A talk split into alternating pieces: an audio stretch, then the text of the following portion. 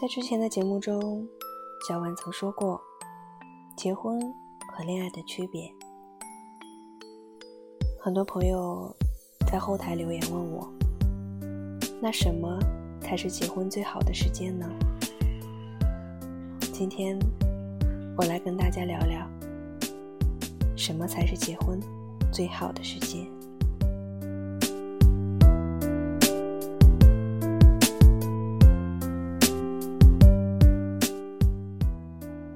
关于这个问题，我问过很多结过婚的人，而他们给未婚者的建议是：银行卡里攒点钱。婚姻，你推开门就是柴米油盐，往后的风花雪月都是能减则减的开支项目了。有时候，你怪老公没有婚前浪漫了。不是的，寅吃卯粮的这种事儿，他不敢了。生活会冷不丁的给你使个绊子。姑娘，你还年轻，攒钱很重要。你可以不信，但是婚姻很现实，它完全就是势均力敌的联盟。以前叫做门当户对，而现在叫三观一致，精神和物质两手抓，而且两手都要硬气。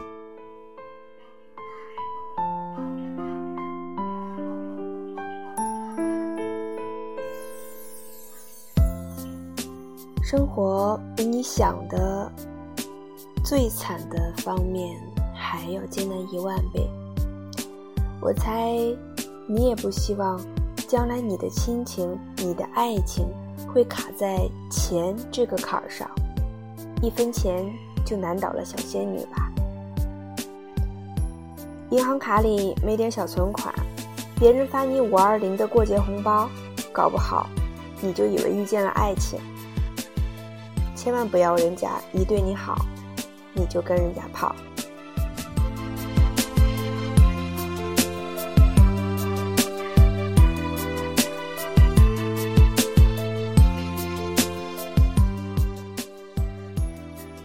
我爱你，胜过我的生命，但是我拿不出三万块钱的彩礼。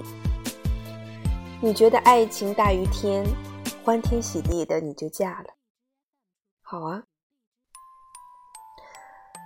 可是为了爱情，你住在出租房可以忍，有了孩子呢，奶粉一罐几百。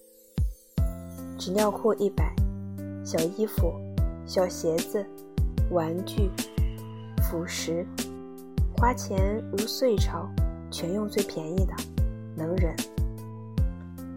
年纪轻轻的，你嫁给了爱情，过上了最便宜的生活，你还能骄傲起来吗？一场以降低生活质量为目的的结婚，其实就是耍流氓啊！往后人到中年的时候，全家人都指望着你呢，你怎么办？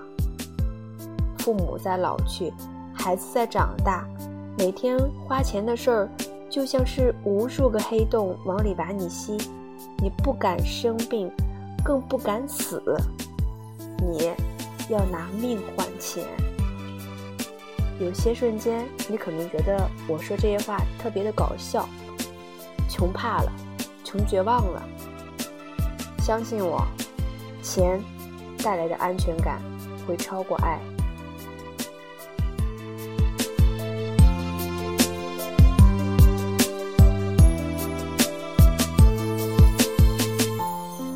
二十岁到三十岁，假如把结婚这个选项划掉，好像人生会明朗很多。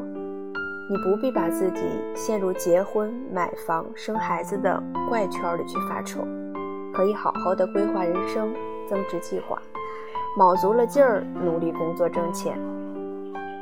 听起来好像晚婚更舒服一些。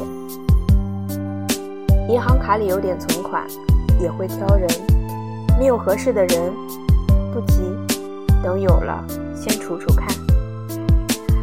日子过得从容不迫，有一定的爱好，会给自己不断的增值，也会让自己对自己的职业更有规划。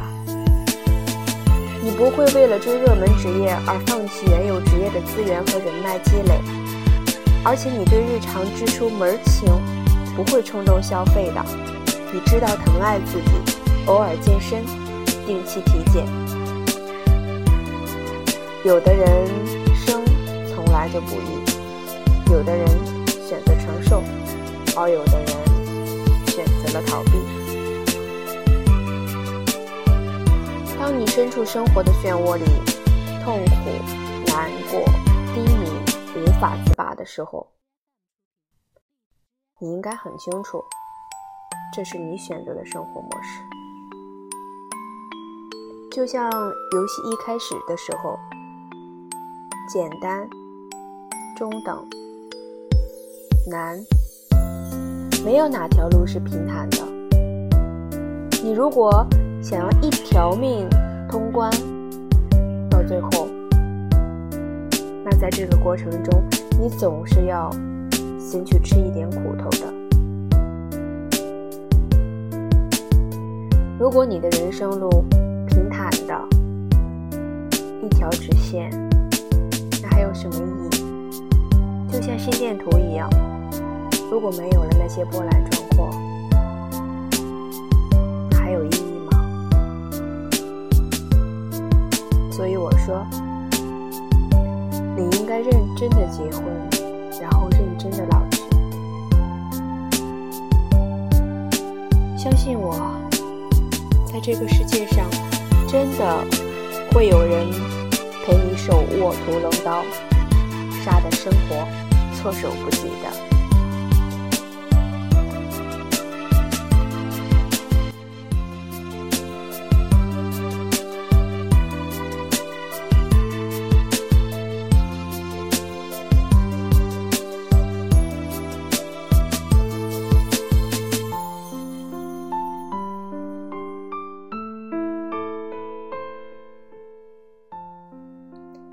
不要盲目的去寻找爱情，你一旦着急了，就很容易在垃圾堆里选错对象。